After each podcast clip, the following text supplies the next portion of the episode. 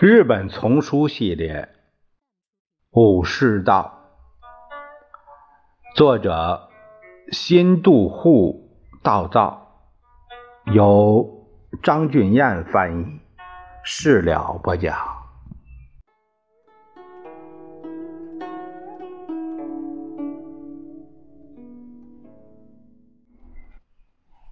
我们这一节看看第七章。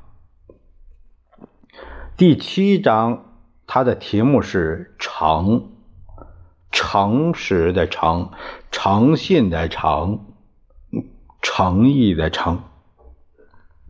没有信实和诚实，礼仪便是一场闹剧和演戏。引达正宗说：“礼之过则谄。”一位古代的贺歌者告诫说：“心如归于诚之道，不起神以诱焉。”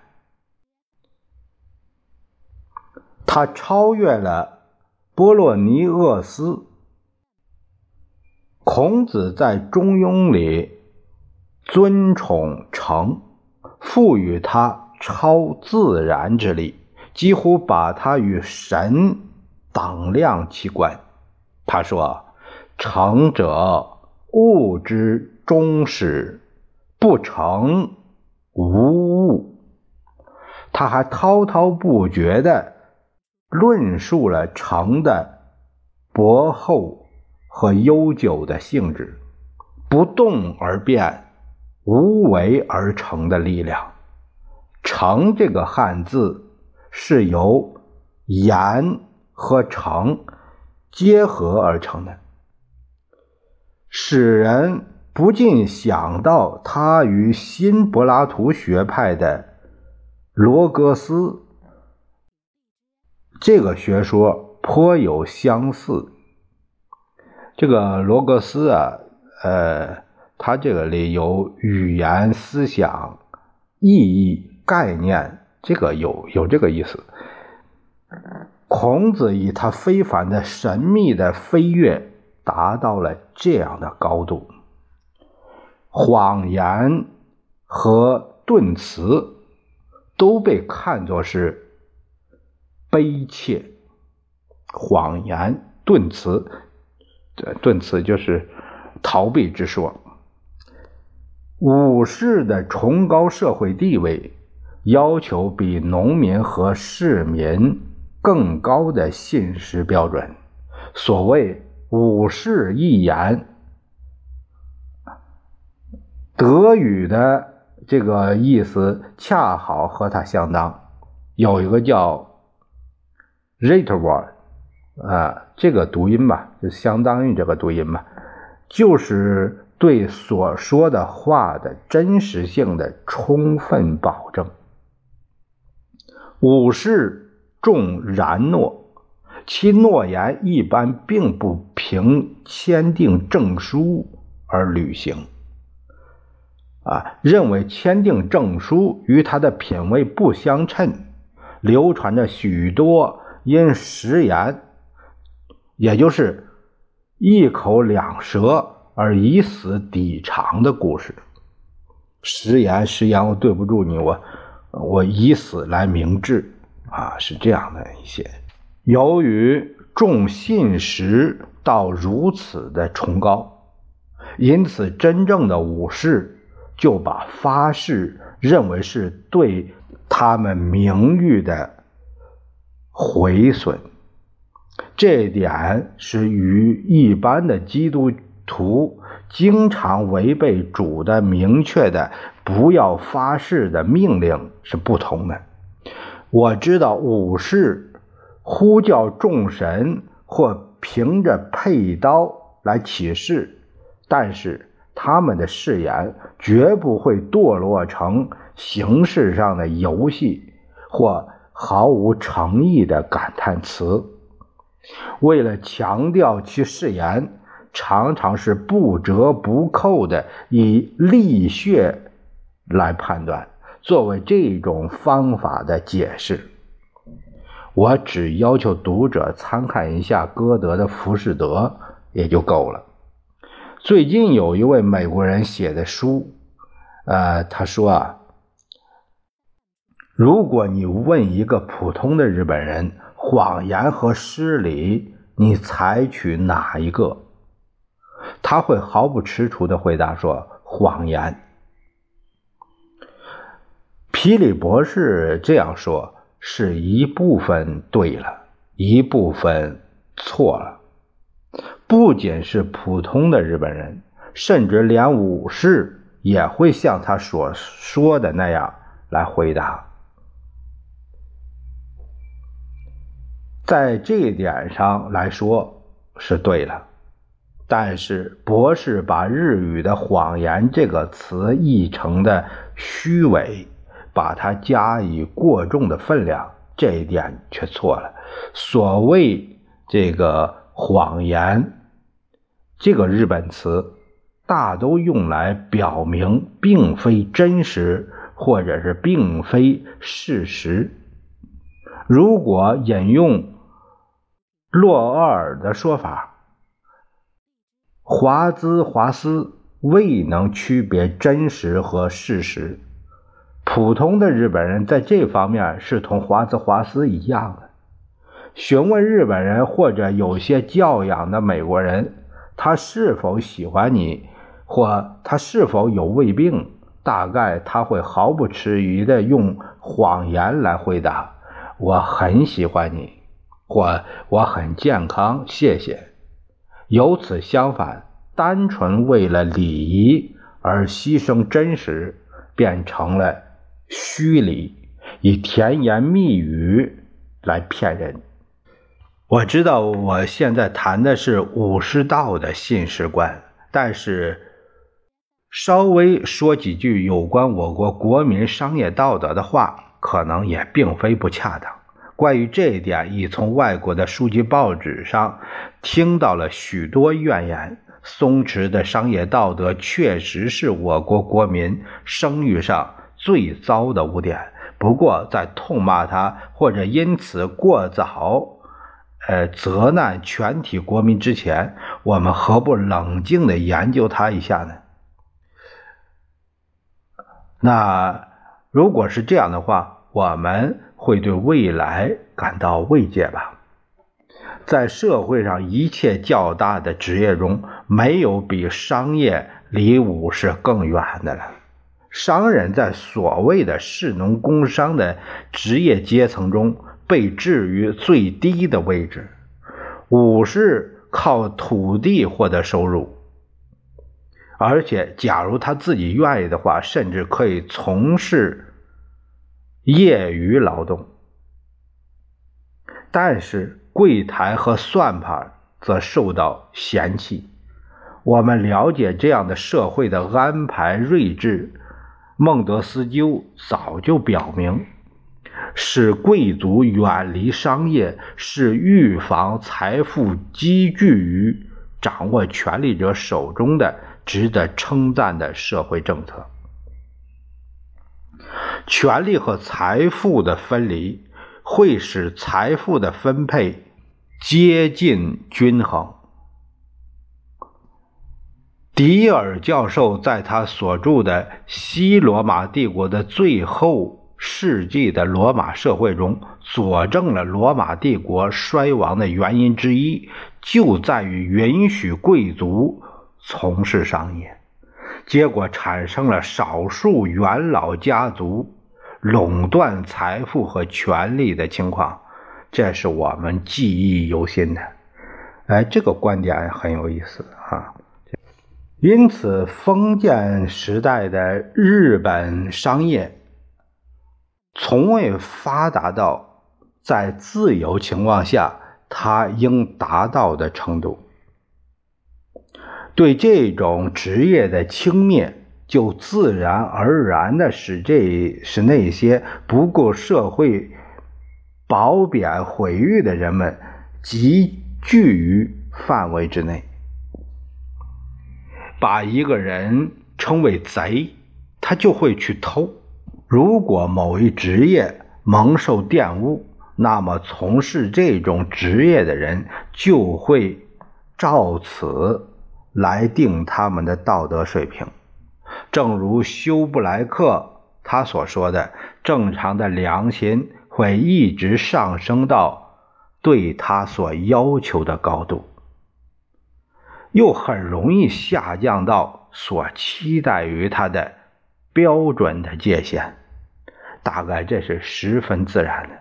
不论商业和其他职业，任何职业没有道德准则不行，这是不屑说的。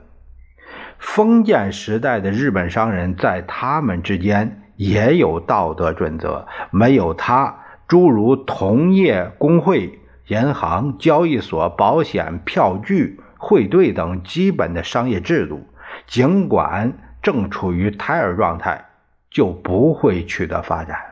不过，在他们同自己的职业以外的人们的关系方面，商人的生活完全适合于对他们阶级的评价。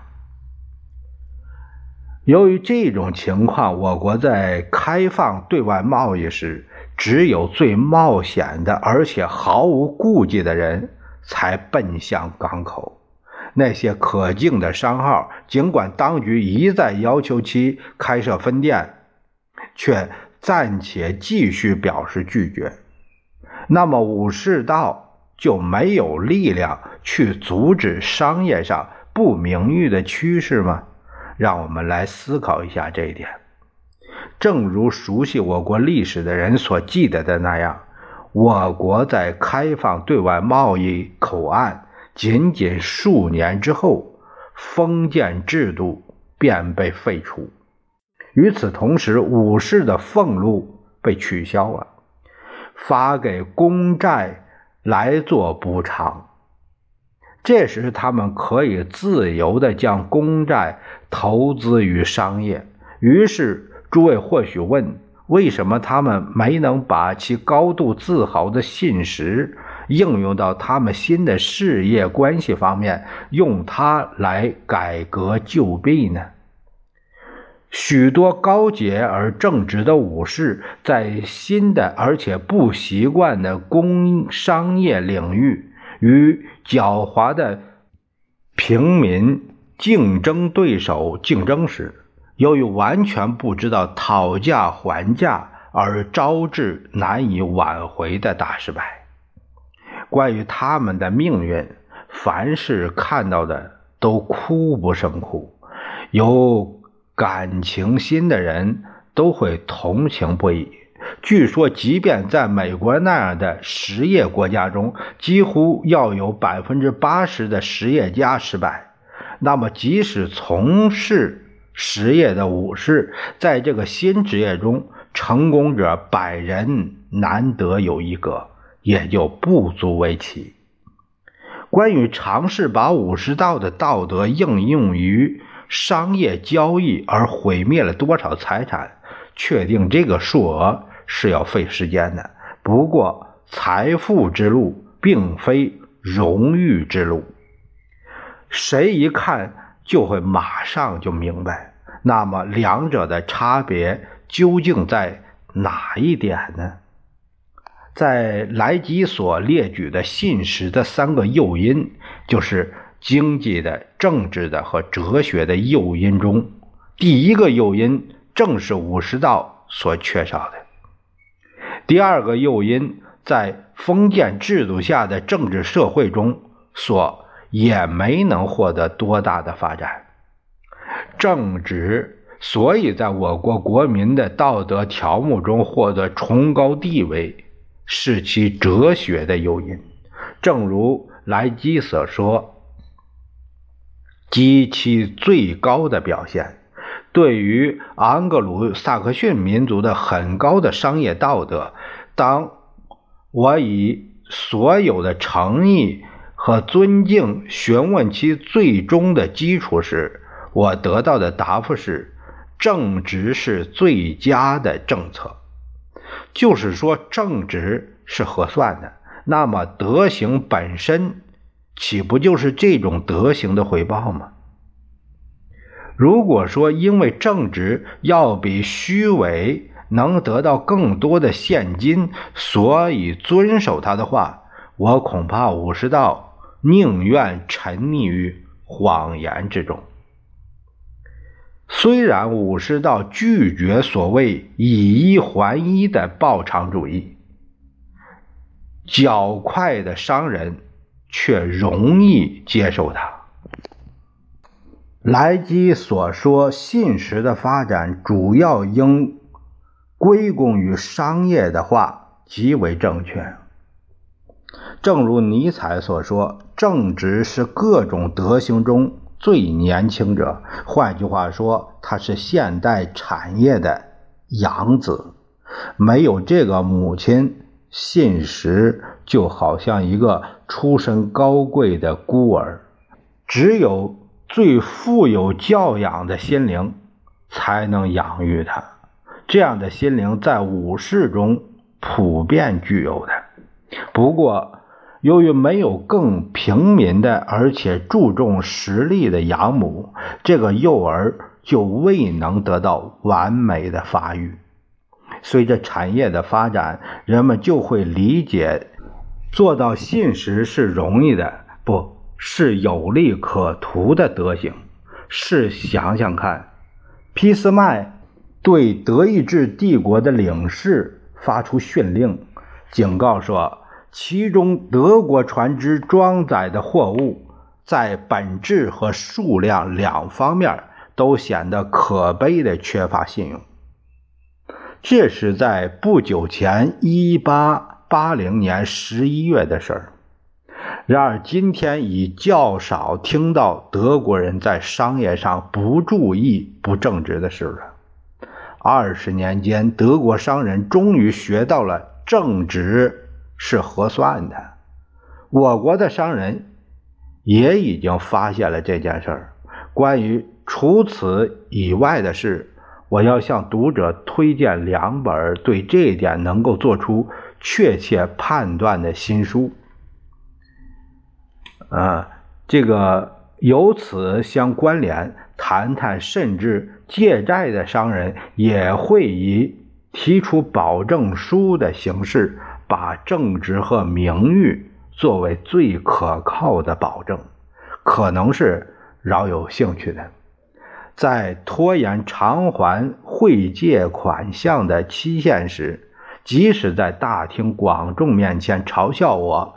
也毫无怨言，或者在不偿还时，情愿骂我是混蛋，写上诸如此类的词句，是普通的事，那就是认栽。相当于我常常自省，武士道的信实是否还有比勇气更高的动机？